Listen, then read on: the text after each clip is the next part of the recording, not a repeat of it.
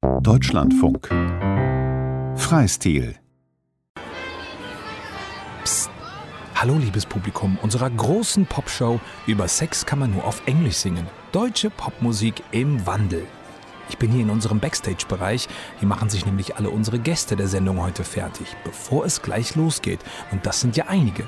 Inga Humpe, Andreas Dorau, Frank Spilker, Bernadette Lahengst, Jens Friebe, Simon Triebel, Drangsal, Ace T, Frank A. Schneider, Christoph Jacke und eine absolute Deutschlandpremiere haben wir. Die deutsche Popmusik höchstpersönlich ist heute zu Gast bei uns. Und vor ihrer Tür stehe ich jetzt gerade und ich klopfe mal, ob sie vielleicht schon da ist. Hallo Popmusik? Guten Tag. Guten Tag. Guten Tag. Popmusik. Dürfen wir kurz reinkommen? Komm einfach rein, Tür ist offen. Ich hab sowieso grad an dich gedacht. Also, ich will ja auch gar nicht lange stören. Ähm, darf ich Ihnen noch etwas bringen, bevor es gleich losgeht? Gib mir was zu trinken. Ich habe Durst. Gerne. Was soll's denn sein? Limo, Bier, ein Weinchen? Kaltes, klares Wasser. Kaltes, klares Wasser. Kaltes, klares Wasser. Kaltes, klares Wasser. Bitte, bitte. Alles klar. Sollen Sie bekommen. Dankeschön, Darling, Dankeschön. So, ich hol der Popmusik jetzt noch schnell ein Wasser und wir hören uns gleich in der Sendung nach nur einem Spot. Bleiben Sie dran. I'm in love with the shape of you. Hä? Shape of You? Was soll das denn heißen? Haben Sie auch genug davon, ständig Musik im Radio zu hören, die Sie nicht verstehen? Dann holen Sie sich die neue Compilation Deutsch ist cool Volume 62 mit den besten deutschsprachigen Hits 2018. Das ist was man Sekundenglück. Ne? Sie fragen Jesus, warum bist du nur so? Warum immer diese Sachen, aber nichts mit Niveau? Lass uns leben, wir wollen was erleben. Die Zeiten, in denen es höchstens mal Herbert Grönemeyer oder Pur in die Top 10 geschafft haben, sind vorbei. Die Charts sind fest in deutscher Hand.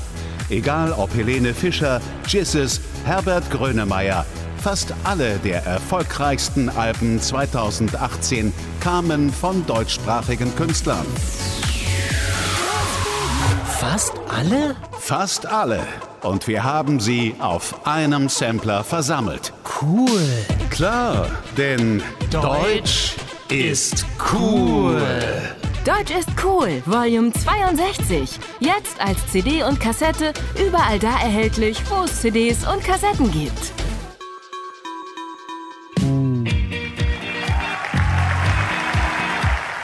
Herzlich willkommen zu Über Sex kann man nur auf Englisch singen. Deutsche Popmusik im Wandel.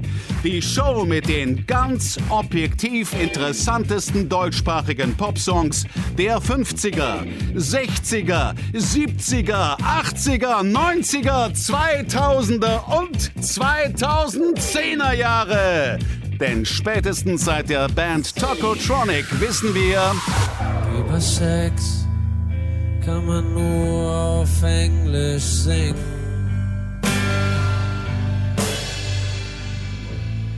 Allzu leicht kann's im Deutschen peinlich klingen. Und hier ist Ihr Gastgeber, Gulliver Eisen. Hallo! Hallo! Ja, vielen Dank. Dankeschön. Schön, dass Sie dabei sind. Also, jetzt hören Sie doch auf. Wir haben eine vollgepackte Show für Sie vorbereitet. Tolle Gäste, viel Musik und natürlich auch unsere komplett objektive Liste der acht interessantesten deutschsprachigen Popsongs aller Zeiten. Und natürlich haben wir auch noch einen ganz speziellen Gast. Bitte begrüßen Sie ganz herzlich die deutsche Popmusik. Hallo, hallo, ha, Popmusik. Schön, dass Sie es heute zu uns geschafft haben. Wie geht's Ihnen? Es geht mir gut, ich meine, es könnte weiß Gott schlimmer sein. Ja, das freut mich. Und ich freue mich schon sehr auf die fantastischen Gäste heute in der Sendung, um mit Ihnen allen über die Entwicklung der deutschsprachigen Popmusik zu sprechen und was sich da in den letzten Jahren und Jahrzehnten so verändert hat. Wenn ich nur dran denke, 1990 zum Beispiel, da waren in den Top 10 der Albumcharts nur zwei deutschsprachige Künstler. Und 2018, da waren neun der zehn erfolgreichsten Alben deutschsprachig. Das ist Wahnsinn. ja, genau. Und was da passiert ist, das besprechen wir in der nächsten Stunde mit unseren Gästen. Ich kann es kaum erwarten. Meine Damen und Herren, unser erster Gast, Christoph Jacke. Christoph Jacke ist Professor für populäre Musik und Medien an der Universität Paderborn und Mitherausgeber des Buchs Perspectives on German Pop Music. Herr Jacke, lassen Sie uns mal ganz grundsätzlich anfangen. Popmusik. Was ist das überhaupt? Ist das mehr als einfach nur ein Konsumgut? Auf jeden Fall. Popmusik ist, äh, oder Popmusikkultur genauer gesagt, ist ein ganz großer gesellschaftlicher Bereich, der spätestens seit dem Zweiten Weltkrieg im Grunde so eine Art gesellschaftliches Beobachtungsraster ist. Da wird immer ausprobiert, da verstößt man gegen Regeln spielerisch, da kann man sich das auch leisten. Und da wird auch immer natürlich auf verschiedenste Art und Weise produziert und konsumiert. Aber man kann es nicht reduzieren auf nur das Künstlerische oder nur den Konsum. Das äh, vereinfacht das zu sehr. Vielen Dank für die Blumen. Vielen Dank, wie lieb von dir. Ja, dann lassen Sie uns doch einfach mal reinhören in ein paar der größten Hits der deutschsprachigen Popmusik kurz nach dem Zweiten Weltkrieg. Band ab. Im Hafen von Adano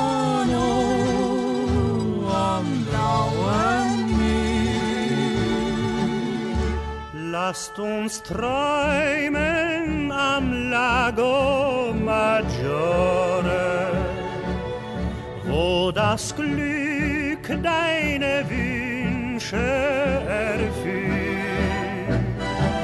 Am Zuckerhut, am Zuckerhut, da geht's den Senoritas gut, weil jedermann im Samba-Schritt sein Herz so schnell verliert. Ja, viel über die Ferne wurde da gesungen, viel über fremde Länder. Und mit der Reiselust im Schlager, mit der hat sich unter anderem unser nächster Gast beschäftigt. Meine Damen und Herren, Frank A. Schneider. Frank A. Schneider ist Mitherausgeber der Popkulturbuchreihe Testcard und Autor des Buchs Deutschpop Hals Maul. Herr Schneider, schön, dass Sie da sind. Diese Reiselust im Schlager nach dem Zweiten Weltkrieg, woher kam die genau? Der Schlager, naja, der erzählt halt von einer heilen Welt, der äh, hilft halt zu vergessen oder der hilft zu romantisieren. Und die gleichen Leute, die dann in den 50er und 60er Jahren schon etwas älter in den Süden gefahren sind, als Touristen dahin gefahren sind, sind sie 10, 20 Jahre vorher da als Invasionsarmee hingefahren und haben da andere Sachen mit den Leuten gemacht, als sie dann äh, im deutschen Schlager mit ihnen machen. Und plötzlich war man eben über den Tourismus wieder Bestandteil der Welt. Also das sind, glaube ich, schon auch Sachen, die da durchaus eine Rolle spielen für den Erfolg des Schlagers. Nicht ausschlaggebend, aber das gehört da schon auch mit rein, glaube ich. Ja, wie sehen Sie das denn, Herr Jacke? War dieser Schlager denn damals in der Nachkriegszeit auch die Musik der Jugend? Der Schlager selber galt ja zu der Zeit vielleicht dann doch eher schon etwas als, als reaktionärer oder etwas konservativer. Wenn man genauer hinschaut, sieht man da durchaus auch andere Entwicklungen. Aber das war nicht die Musik der Jugendlichen, sondern äh, da kam natürlich eher Rock'n'Roll und Jazz in Frage. Und Im Prinzip war die deutsche Popmusik ja ein Reflex, eine Aneignung von angloamerikanischer Popmusik in erster Linie. Sprich, man hat äh, die Beatles, die Stones gehört und äh, wollte das dann auch machen, aber es war klar, dass zum Lieferumfang des Vorbilds immer auch gehört hat, dass sie diese englischen Texte hatten, die man nicht so wirklich ganz verstanden hat, die sozusagen einfach eine andere kulturelle Erfahrung repräsentiert haben und in dieser anderen kulturellen Erfahrung hat man irgendwie was Tolles, was Geheimnisvolles, was ja durchaus auch Erregendes äh, vermutet. Äh, klar. Und die deutschsprachige Popmusik konnte zu dem Zeitpunkt da lange nicht mithalten? Das war Schlager. Das hört man auf so Platten wie der ersten Ihre Kinder-LP, die ja sozusagen als die erste Band mit deutschen Texten gelten, die erste Rockband. Das haben wir dahingestellt, ob das stimmt, aber das ist sozusagen das, wo man sie einsortieren würde. Das ist der, der Aufkleber, der auf ihnen draufklebt, die erste deutschsprachige Rockband gewesen zu sein. Das klingt ja unglaublich, naja, incredibly strange, wenn man das hört, heute hört. komisch, seltsam, bescheuert. Irgendwie auch lustig. Und deshalb ist die Band namens Ihre Kinder auch auf Platz 8 unserer ganz objektiv interessantesten deutschsprachigen Popsongs der 50er, 60er, 70er, 80er, 90er, 2000er und 2010er Jahre mit dem Lied Mädchen von ihrer Debütscheibe aus dem Jahr 1969. warst du gestern Nacht? Ich hab sehr lange Zeit vor deiner Haustür nachgedacht. Mädchen, sag mir, wo warst du gestern Nacht? Aus dem Jahr 1969 Ihre Kinder mit Mädchen, meine Damen und Herren. Mensch, das waren noch Zeiten. Und was wir damals alle für Klamotten anhatten, Wahnsinn. Als Kulturschock hat der Sänger von Ihre Kinder das damals bezeichnet, als er nach Jahren zum ersten Mal auf Deutsch und nicht auf Englisch gesungen hat. Ich zitiere ihn einmal. Es ist viel einfacher zu singen Baby, please don't go, als Schatz, bitte verlass mich nicht. Ja, und unsere nächsten beiden Gäste haben sich davon jedenfalls nicht abschrecken lassen. Hier sind Andreas Dorau und Inga Humpe. Inga Humpe gründete in den 70er Jahren die einflussreiche New Wave Band Neon Babies und sang in den 80er Jahren mit der Band Dörf den Hit Kodo.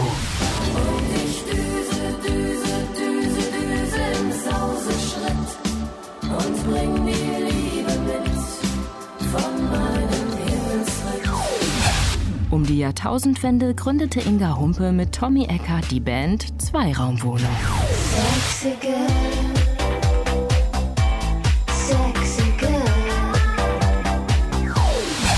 Andreas Dorau ist ein selbsterklärtes Two-Hit-Wonder.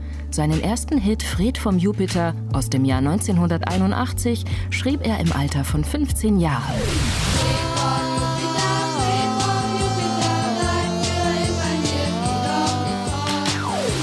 Seinen zweiten Hit hatte Dorau 1996.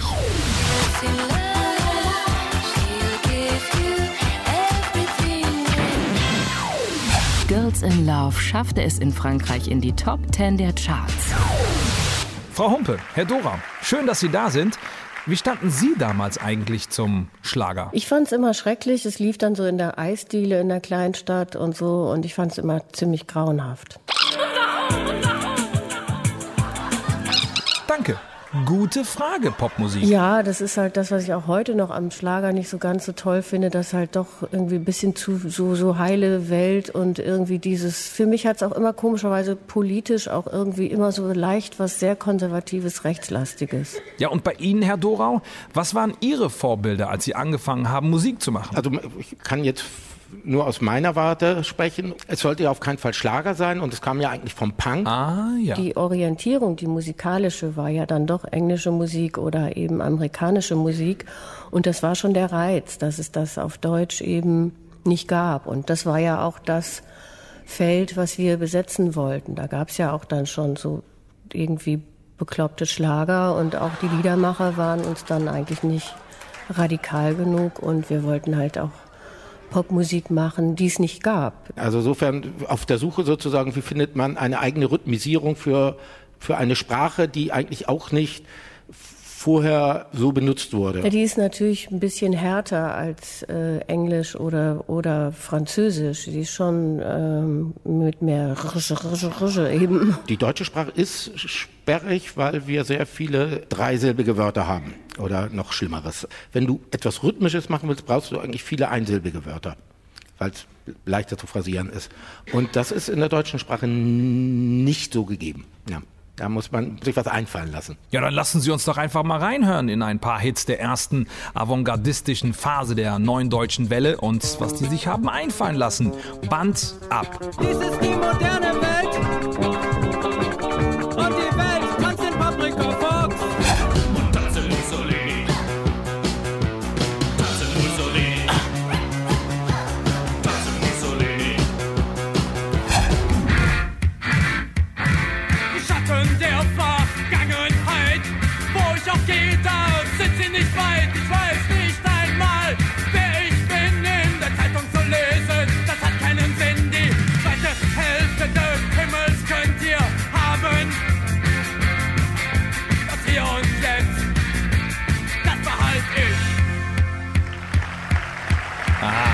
Tolle Musik, oder?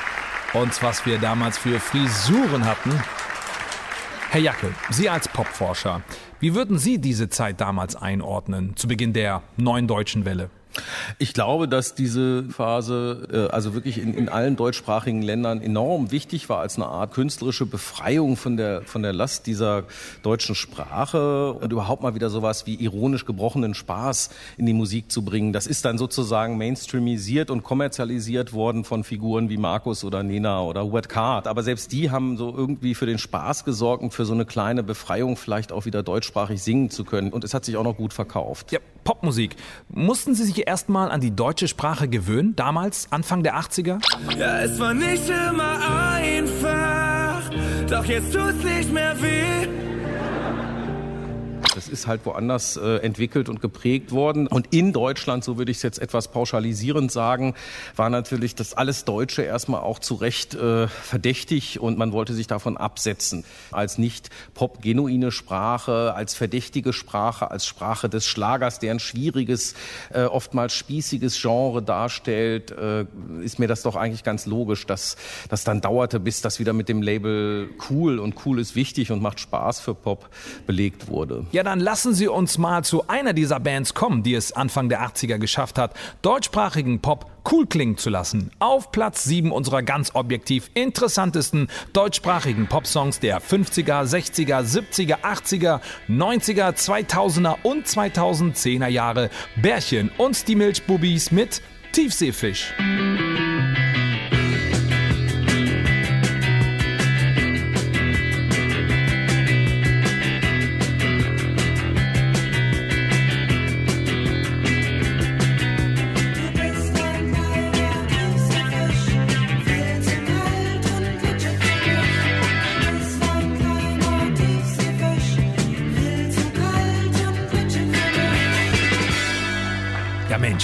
Toller Song, oder? Und was wir damals für Klamotten anhatten. Und ich darf jetzt auf unserem Sofa jemanden begrüßen, dem diese Band eben viel bedeutet hat. Hier ist Frank Spilker, Sänger der Band Die Sterne. Frank Spilker war Mitte der 80er Mitbegründer des Labels Fast weltweit, auf dem neben ihm auch Künstler wie Jochen Distelmeier und Bernadette Hengst Musik veröffentlichten. In den 90er Jahren war er mit seiner Band Die Sterne Teil der Hamburger Schule.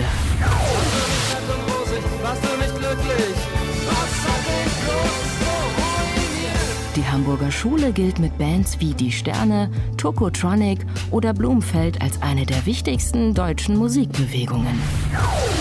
Herr Spilker, schön, dass Sie da sind. Sie sind Fan von der Band Bärchen und die Milchbubis. Was hat Sie so fasziniert an der Band? Unglaublich gute Popmusik, unglaublich auf den Punkt. Und dann gab es aber so Rezensionen im, im, im, deutschen Blätterwald, im WDR und so, also alles viel, ja, wenn das jetzt die Zukunft ist und so weiter. Dieser ganze Spießerkram, der sofort auf jemanden abgeladen wird, der irgendwie eine gute Idee hat. Das ist echt interessant. Von dieser guten Idee hat sich die neue deutsche Welle dann ja schnell in eine andere Richtung entwickelt. Weg vom Avantgardistischen, ist ein bisschen verflacht, wie Herr Jacke das ja schon angedeutet hatte. Was ist da passiert aus Ihrer Sicht, Frau Humpe? Also irgendwann kamen dann einfach die Plattenfirmen, die eigentlich ja von Natur aus eben eigentlich nur interessiert sind, äh, also was funktioniert auf ihrem Markt. Und die haben, glaube ich, gecheckt, dass im Prinzip so ein bestimmter Teil der neuen deutschen Welle, dass das auch in so eine Schlagerrichtung eben wieder geht und äh, dass das eben bei allen äh, Leuten funktioniert. Es war ja. Ähm, ja, Herr Spilker? Man muss sich das so vorstellen, es war keine Kommerzialisierung der neuen deutschen Welle. Da waren Schlagerproduzenten, die haben nachgeahmt. Das war ja nur Schlager mit äh, irgendwie anderen Frisuren. So. Insofern der gleiche Mist. Und äh, was äh, natürlich zu, zu Tode gehypt worden ist, ist der Ruf gewesen, so dieser Sachen, die eigentlich gut waren. Wir hören mal rein in diese zweite Phase der neuen deutschen Welle. Band ab.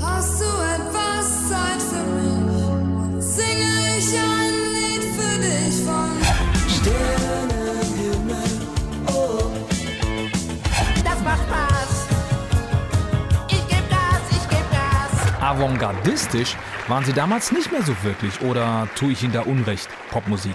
Nach Unsinn, ich war jung und brauchte die Pinunsen. Nach dieser Hochphase der neuen deutschen Welle, wie war es da mit deutschen Texten in der Popmusik? Dann war es erstmal ein paar Jahre total out, Deutsch zu singen. Also das war das Verpönteste vom Verpönten. Ganz klar, also wir wollten auf keinen Fall äh, Deutsch singen mehr. Also nachdem das irgendwie so die, die Welle so äh, abgeflacht war und auch so bescheuert geworden ist, haben wir alle wieder Englisch gesungen. Nee, es war absolut unmöglich, da einfach weiterzumachen. Wobei jemand wie Herbert Grönemeyer dann ja erst so richtig durchgestartet ist. Ähm, naja, Grönemeyer ähm, gab es ja natürlich schon vorher. Ja. Der war ja einfach äh, nicht nur Schauspieler, sondern auch ein Liedermacher. Das gleiche Westernhagen. Aber sie waren ein Nischenphänomen für eine bestimmte postalternative, sich verbürgerlichende alternative Zielgruppe. Und, äh, aber sie waren noch nicht massenkompatibel. Und das wurden sie dann erst so nach Beendigung der neuen deutschen Welle. Und vorher war deutschsprachige Popmusik halt eher Off-Center. Es gab natürlich Phänomene wie äh, Lindenberg und vielleicht noch Tonsteine Scherben als Sonderfall und ein paar Liedermacher natürlich. Genau, wie Reinhard May zum Beispiel. Über den Wolken.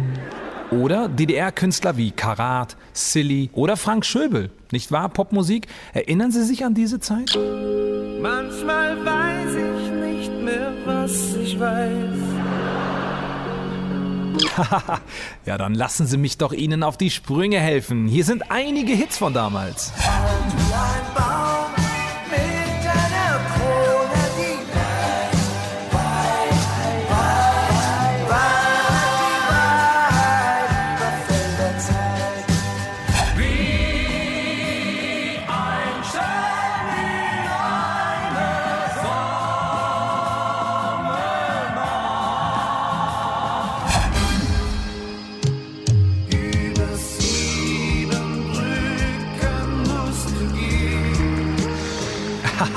Wahnsinn, oder?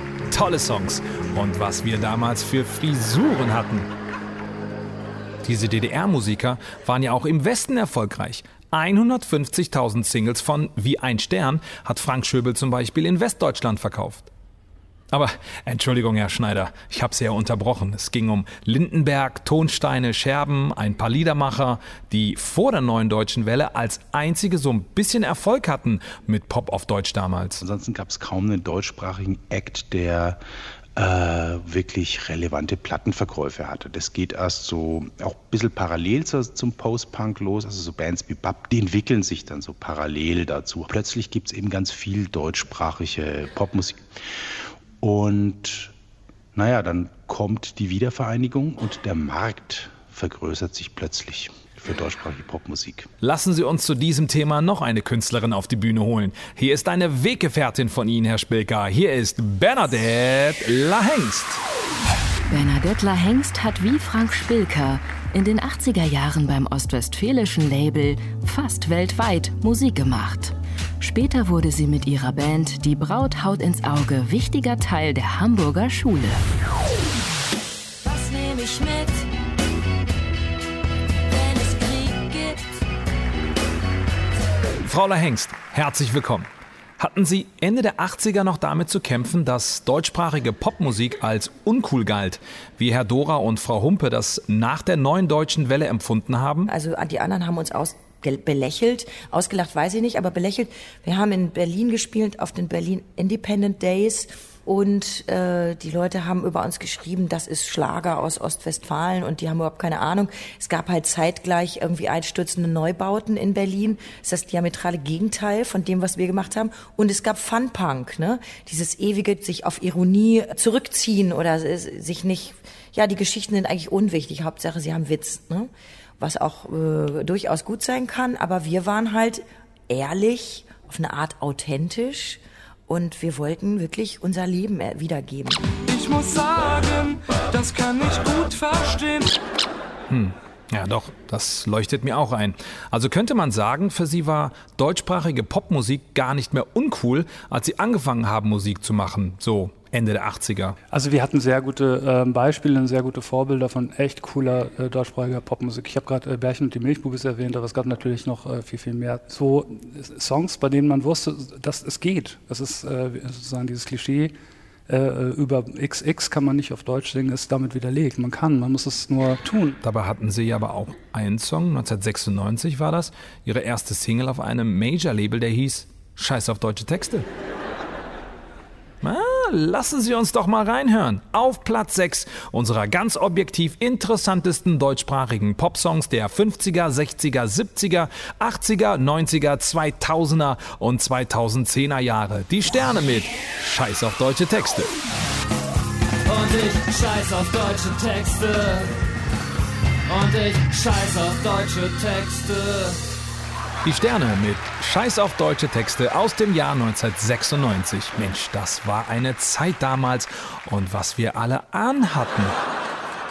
Also, Herr Spilker, ist ja aber auch schon ein bisschen merkwürdig, oder? Sie singen Ich scheiß auf deutsche Texte, aber machen das auf Deutsch.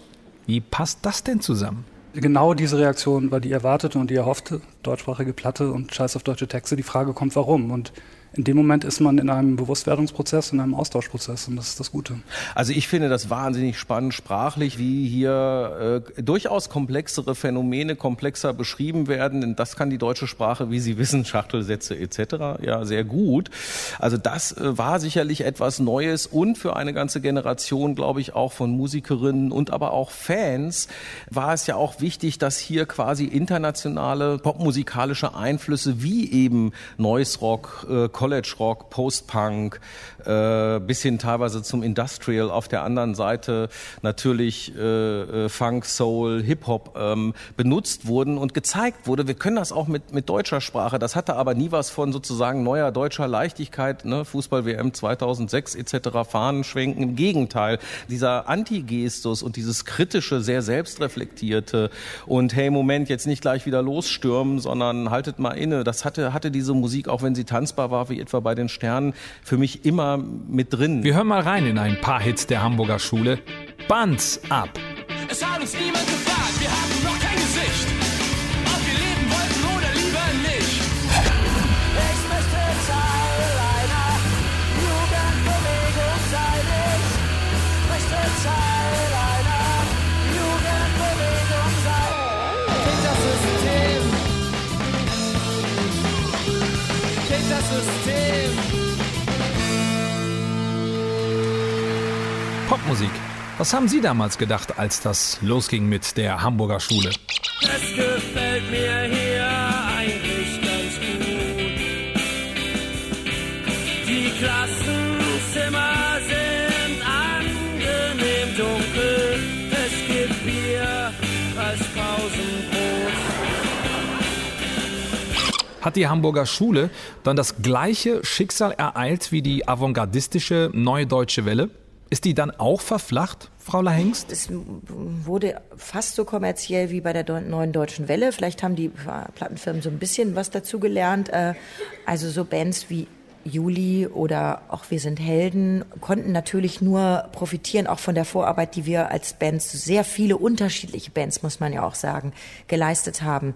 Und das, was dabei kommerziell geworden ist, Ende der 90er, Anfang der 2000er, hat mich jetzt nicht mehr so interessiert. War mir dann auch zu klischeebehaftet, die meisten Sachen. Ja, dann lassen Sie uns doch gleich mal schauen, ob auch in den 2000er Jahren die Popmusik wie in den 80ern und 90ern erst spannend war und dann verflacht wurde. Nach einem Song von Inga Humpes Band Zweiraumwohnung aus dem Jahr 2002. Platz 5 unserer ganz objektiv interessantesten deutschsprachigen Popsongs der 50er, 60er, 70er, 80er, 90er, 2000er und 2010er Jahre. Ich und Elaine.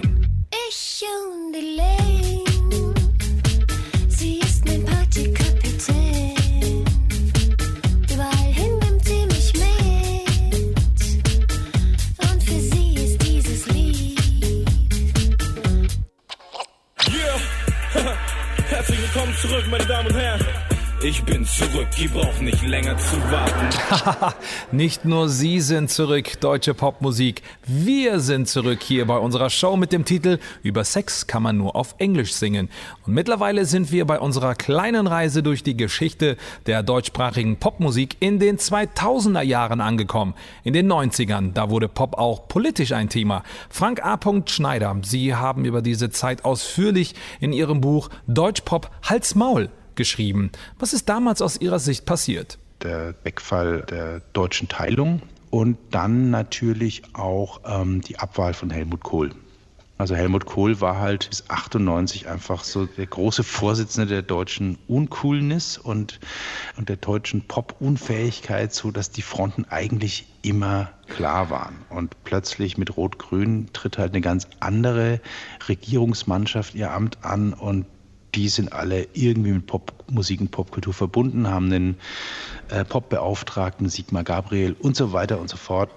Und äh, Popmusik hatte da natürlich verschiedene Funktionen, unter anderem auch, weil damals 98 Popmusik noch ein relevanter Wirtschaftszweig war. Und gleichzeitig ging es aber auch darum, äh, deutsche Popmusik und insbesondere deutschsprachige Popmusik repräsentiert die neuen Deutschen. Und je besser die funktioniert, also je weniger schrill, bescheuert, incredibly strange oder im alten Sinne schlagerhaft sich anhört, desto besser kann man über diese Popmusik seinen Frieden mit seinem eigenen Deutschsein machen. Und es ist ja auch genau so passiert. Und ähm, plötzlich hatte auch niemand mehr Scheu, auf Deutsch zu singen. Und plötzlich wurde das total normal für eigentlich fast alle Bands.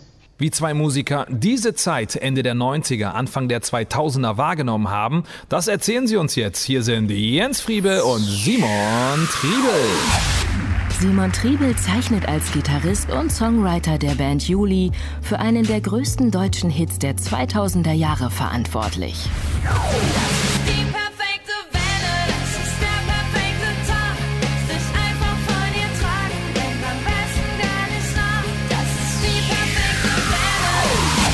Seitdem ist Triebel ein gefragter Songwriter und hat unter anderem Songs mit Udo Lindenberg, Adel Tawil und Namika geschrieben.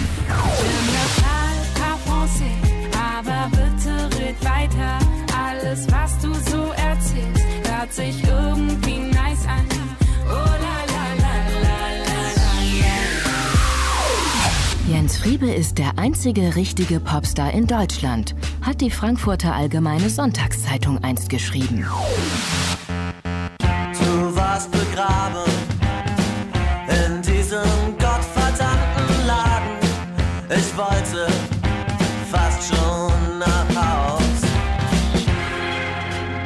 2004 hat Friebe sein Debüt Vorher-Nachher-Bilder veröffentlicht. Auf den meisten Liedern seiner mittlerweile sechsten Platte Fuck Penetration, die 2018 erschienen ist, singt der Wahlberliner nun allerdings nicht mehr auf Deutsch, sondern auf Englisch.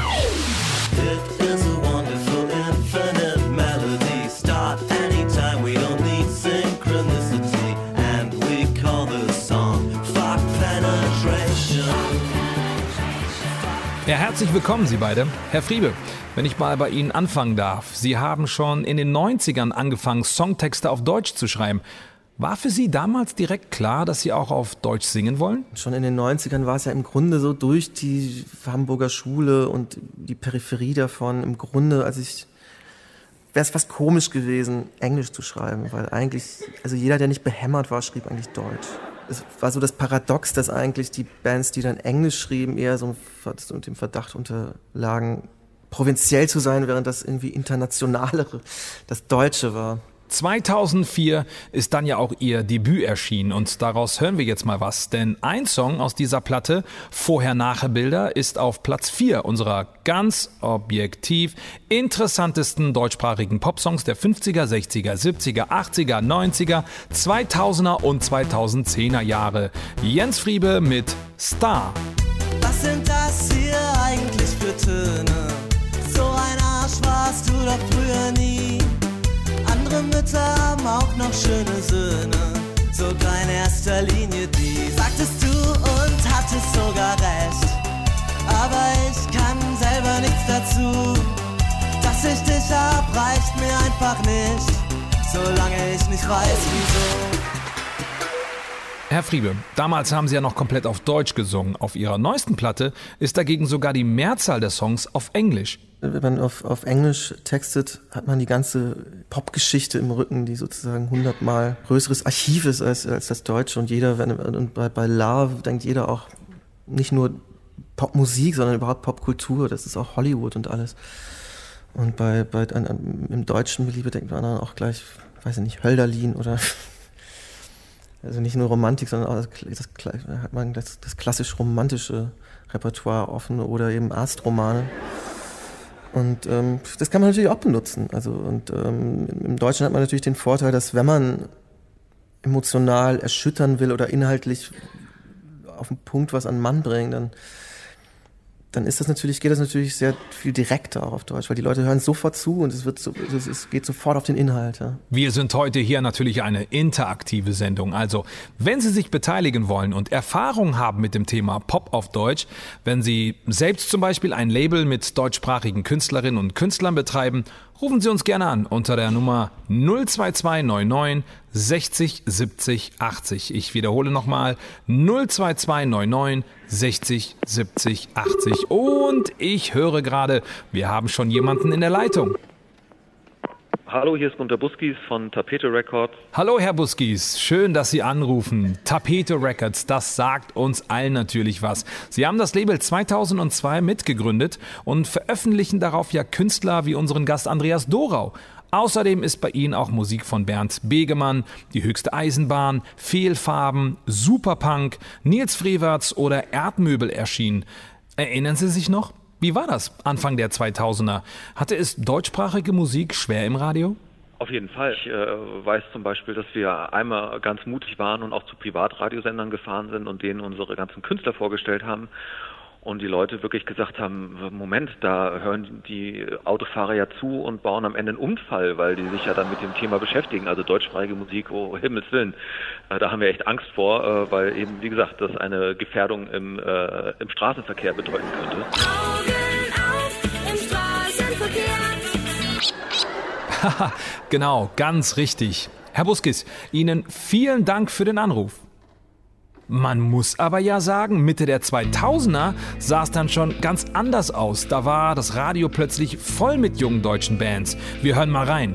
Band ab.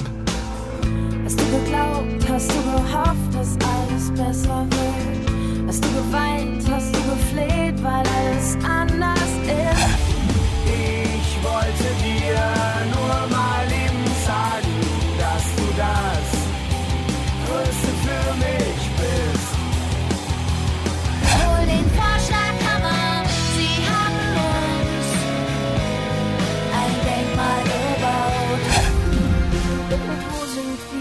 Gescheitert? Und so wie es ist, so geht's nicht weiter. Herr Triebel, da war jetzt auch ein Song von Juli dabei. Korrigieren Sie mich, wenn ich da falsch liege, aber ganz am Anfang haben Sie als Band noch auf Englisch Musik gemacht, oder? Warum hat sich das geändert? Also man, man merkte beim, beim Schreiben von englischen Texten, einfach wenn man 16 ist und aus Mittelhessen kommt, ähm, dass einem irgendwann die Phrasen ausgehen, die man ja auch nur aus Popmusik hört. Also man war eigentlich nur ein Verwerter von, von Phrasen, die schon mal da gewesen sind. Und es ist ja auch ist natürlich ein total gangbarer Weg, aber war natürlich super limitierend so, ne? Und ähm, ich weiß noch, als wir dann zum ersten Mal äh, mit Juli im äh, Proberaum standen und den ersten deutschen Song gespielt haben, das war 2001, glaube ich, um den Dreh rum, war das halt wirklich so, wie ein, das gab kein Zurück mehr. Das war jedem von uns klar, so, äh, weil es einfach so unmittelbar war. Also man hatte nicht das Gefühl, dass man was kopiert, einfach weil für uns, ich bin ja 82 geboren und ähm, die, die Neue Deutsche Welle keine Ahnung, außer 99 Luftballons und Trio hatte ich davon noch nichts gehört zu dem Zeitpunkt.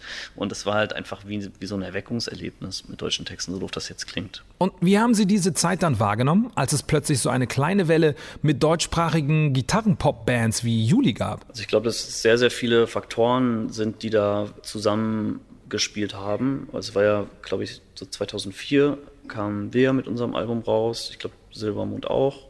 Dann gab es ja noch Wir sind Helden, die schon, glaube ich, im Jahr davor mit, ihren, mit dem Album rauskam. Und damals wurde ja auch über diese Radioquote ähm, sehr, sehr viel gesprochen, wo dann die Radios dann an den Punkt kamen zu sagen, ja, was wollt ihr denn eigentlich? Wir spielen doch fast nur noch deutsche Musik. Ich glaube, das hat diesen ganzen Bands von damals sehr in die Karten gespielt natürlich. Ne? Und dann gab es natürlich diese, diese Bewegung an Bands, die natürlich gemacht haben, dass andere auch dachten, ey, ist ja geil, machen wir auch auch dann teilweise auch besser. und äh, und dann, dann drehte sich das Rad los irgendwie so. Ne? Und jetzt, wenn man heute mal sich die Radiolandschaft anguckt, hat sich das wieder gedreht. Gibt auch zum Beispiel auch fast keine Sängerinnen mehr im Radio, sondern jetzt sind es halt meistens so Singer-Songwriter-Jungs irgendwie. Und auch das ist, glaube ich, also wird sich, wird sich auch irgendwann wieder drehen. Ob sich das vielleicht aktuell schon dreht, das besprechen wir gleich mit unseren Gästen Ace-T und Drangsal nach nur einem Song. Wir könnten ein Exempel statuieren.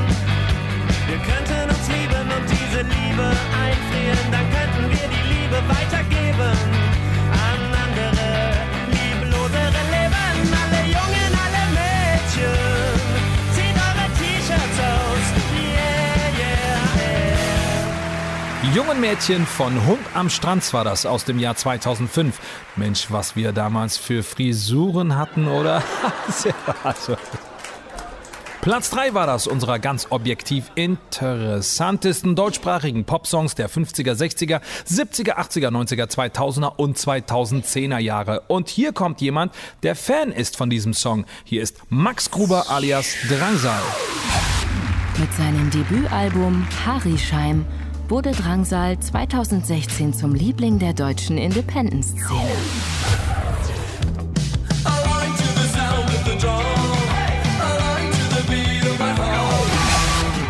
Nachdem er auf seinem Debüt fast ausschließlich Englisch gesungen hatte, sind die Texte auf dem Nachfolgealbum Zoris aus dem Jahr 2018 hauptsächlich deutsch. Ich falle im Mund wie der Regen und merke mir sämtliche Zähne brechen. Kann es denn etwas Schöneres geben? Endlich muss ich nicht mehr sprechen. Herr Drangsal, schön, dass Sie da sind. Hund am Strand. Was fasziniert Sie an diesem Song? Alle Jungen, alle Mädchen, zieht eure T-Shirts aus. Yeah. ist irgendwie geil, weil es auch so, die Strophen sind ja so, wir könnten ein Exempel statuieren, wir könnten uns lieben und diese Liebe einfrieren und so. Also sehr bedeutungsschwangere Bilder irgendwie. Und dann zieht eure T-Shirts aus. Deswegen ist es immer so, ich finde diesen, dieser Umgang mit Sprache, der ist immer sehr, ähm, in Deutschland wird der, wird der immer sehr mit zweierlei Maß gemessen und ich versuche das halt nicht zu machen. Ich versuche, wir sind Helden und Mia und äh, Karpatenhund und so Songs, die ich dann früher, deutschsprachige Songs, die ich so früher schon okay fand, aber mich nicht getraut habe, öffentlich gut zu finden, eben weil ich Punk oder so gehört habe. Ich versuche die Songs mittlerweile auf demselben Level zu hören wie was, was ich intellektuell stimulierender empfinde. Sie selber also haben keine Angst vor schlagerhafter Schlichtheit, wenn man so will. ich mag es einfach gern, glaube ich, äh, beide Seiten zu beleuchten. Und äh, wenn man jetzt Turmbau zu Babel anguckt, dann ist irgendwie die Strophe so, äh, auf heißer Glut werde ich äh, unvorsichtig mit Zunder jonglieren, was an sich schon sehr sperrige Worte sind und auch wahrscheinlich ein, ein kompliziertes Bild irgendwie. Und der Refrain ist halt alles in Ordnung, denn ich liebe dich so. Was auf der, dem gegenübergestellt sehr schlageresk und vielleicht sogar doof ist. Und das finde ich irgendwie das Schöne an deutscher Sprache. Man kann halt, man muss beides, also Sperrigkeit und vielleicht auch ähm, Einfachheit, äh, muss man weder gut noch schlecht finden. Ich glaube, die können nebeneinander und vielleicht sogar Hand in Hand existieren. Ja, dann lassen Sie uns doch einfach mal reinhören in Ihren Song Turmbau zu Babel. Ein Lied mit Sperrigkeit, aber auch schlagerhafter Einfachheit, denn er ist auf Platz 2 unserer ganz objektiv interessantesten deutschsprachigen Popsongs der 50er, 60er, 70er, 80er, 90er, 2000er und 2010er Jahre. Fass mir den Mut, da ich glaube,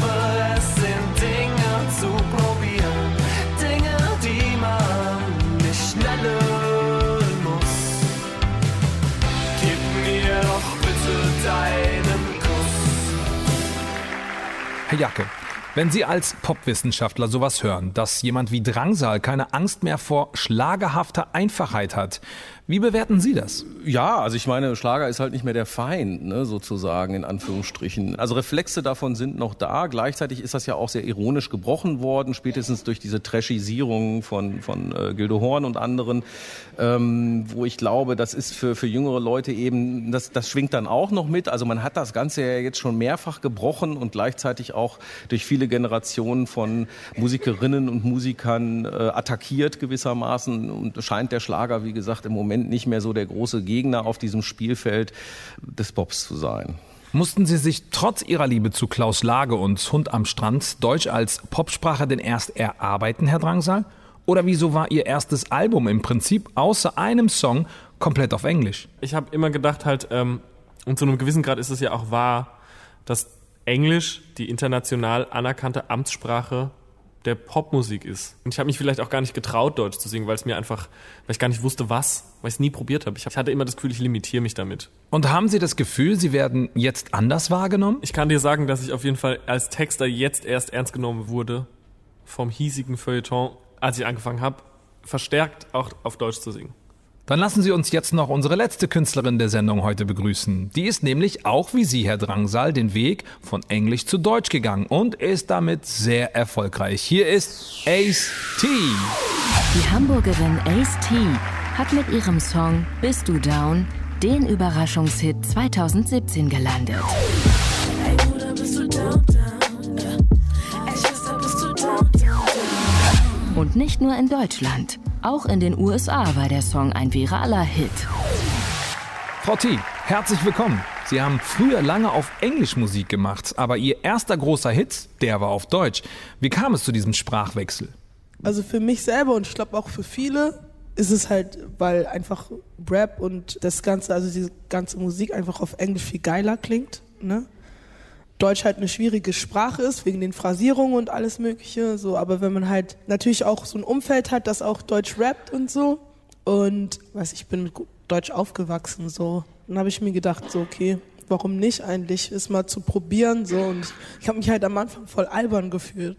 Immer weil so jedes Wort so harsch ist irgendwie. Mittlerweile ist es halt so, wenn man so seinen Flow findet und sein, seine Art und Weise wie, dann geht das derbe gut. Und ich habe das gefunden auf jeden Fall. Lassen Sie uns den Song hören, mit dem Sie Ihren Durchbruch hatten. Er ist nämlich auf Platz 1 unserer ganz objektiv interessantesten deutschsprachigen Popsongs der 50er, 60er, 70er, 80er, 90er, 2000er und 2010er Jahre. Ace-T und Squame mit Bist du down? Ey Bruder, bist du down, down?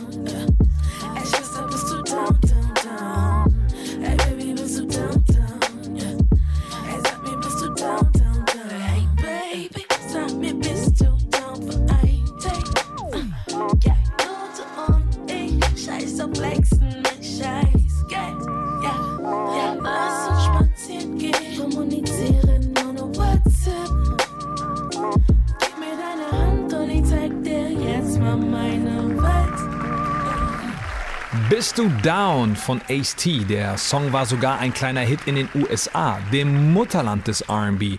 Frau T, haben Sie denn das Gefühl, dass sich Hip-Hop und R&B aktuell immer mehr in die deutsche Poplandschaft einschleichen? Wenn man sich so die Spotify-Charts anschaut, für Deutschland zum Beispiel, dann sind da Künstler aus diesem sogenannten urbanen Pop-Bereich seit langem an der Spitze. Bowser, Mero, Capital Bra zum Beispiel. Ich bin glücklich darüber, unglaublich glücklich darüber, dass die Musik jetzt so äh, facettenreich ist und nicht mehr so halt einfach Schubladen, wo man jeden reinschmeißen kann, sondern dass es jetzt voll farbenfroh ist und voll offen ist und dass jeder das für sich selbst irgendwie interpretiert, so die Musik. Das finde ich nice. Da gibt es aber natürlich immer welche, die es nur auf das Geld abgesehen haben und demnach auch nur Musik machen dafür und das klingt dann auch demnach, aber das ist ja normal. Das ist ja, es, äh, äh, ich meine Angebot, Nachfrage, ne? Ich höre gerade aus der Regie, dass wir noch einen Anrufer in der Leitung haben. Hallo, mit wem spreche ich? Mein Name ist Daniel Mallert, ich bin Vice President von 4Music, einer Plattenfirma in Berlin, die zum Sony-Konzern gehört. Hallo, Herr Malatz. Vielen Dank für den Anruf. Ähm, mit Ace-T sitzt eine ihrer Künstlerinnen von 4Music bei uns auf dem Sofa. Bei ihnen sind außerdem sehr erfolgreiche Musikerinnen und Musiker wie Mark Forster, Lea oder Joris unter Vertrag. Was würden Sie sagen? Ist es heute einfacher für deutschsprachige Popmusikerinnen und Popmusiker als vor 10 oder 15 Jahren? Ähm, das lässt sich nicht pauschal beantworten. Es kommt extrem aufs Genre an. Also wenn du zum Beispiel dir anschaust, welche Reichweiten Künstler wie Capital Bra oder sowas haben, das wäre für so einen Künstler vor zwei Jahren oder vor drei Jahren noch völlig utopisch gewesen. Lassen Sie uns da vielleicht mal kurz reinhören. Capital Bra. Laut den Klickzahlen momentan der erfolgreichste deutsche Künstler auf Spotify. Rainer, fahr ab! Geil, mach den Beat an, Bro. Ich Schauspieler wie Benzema, rollen Benza Bra. Zahl den Benza Bar 160k. Bitches tanzen vor der Kamera. Kapital aus Ukraine und ich Drake aus Kanada. Herr Mallert, wie erklären Sie sich den Erfolg von dieser Art von Popmusik?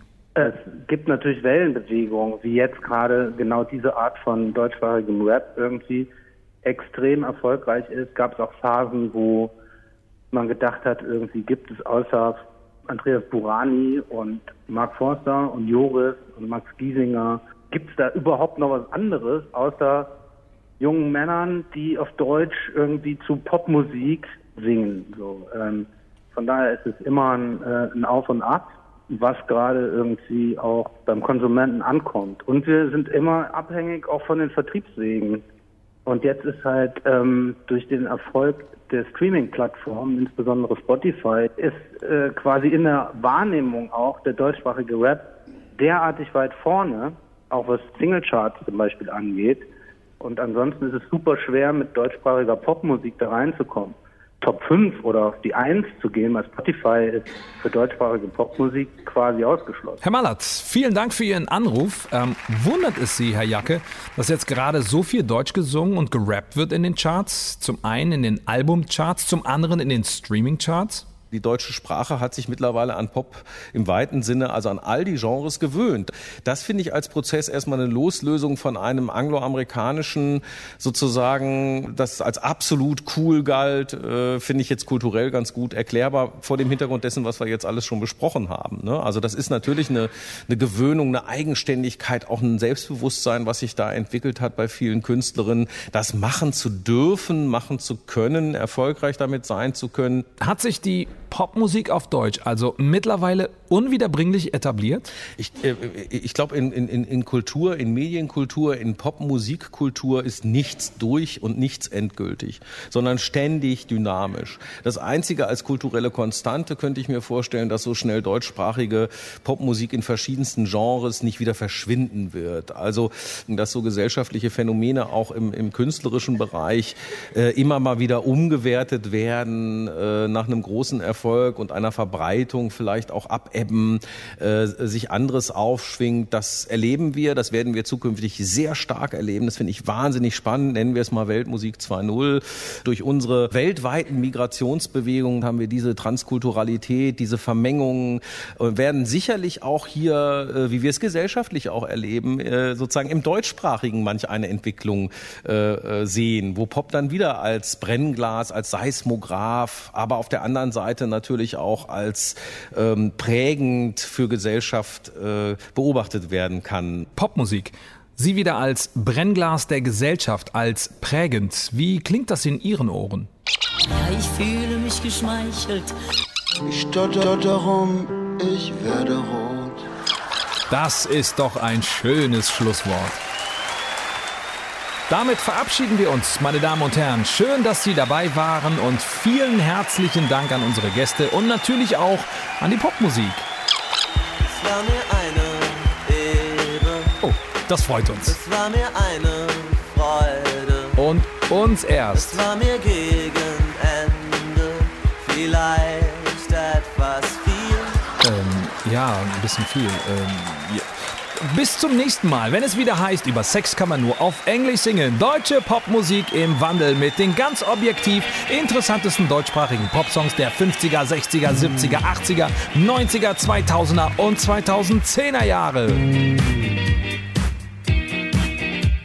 Ein Feature von Mike Herbstreuth. Es sprachen Amias, Christoph Wittelsbürger und Maja Bote.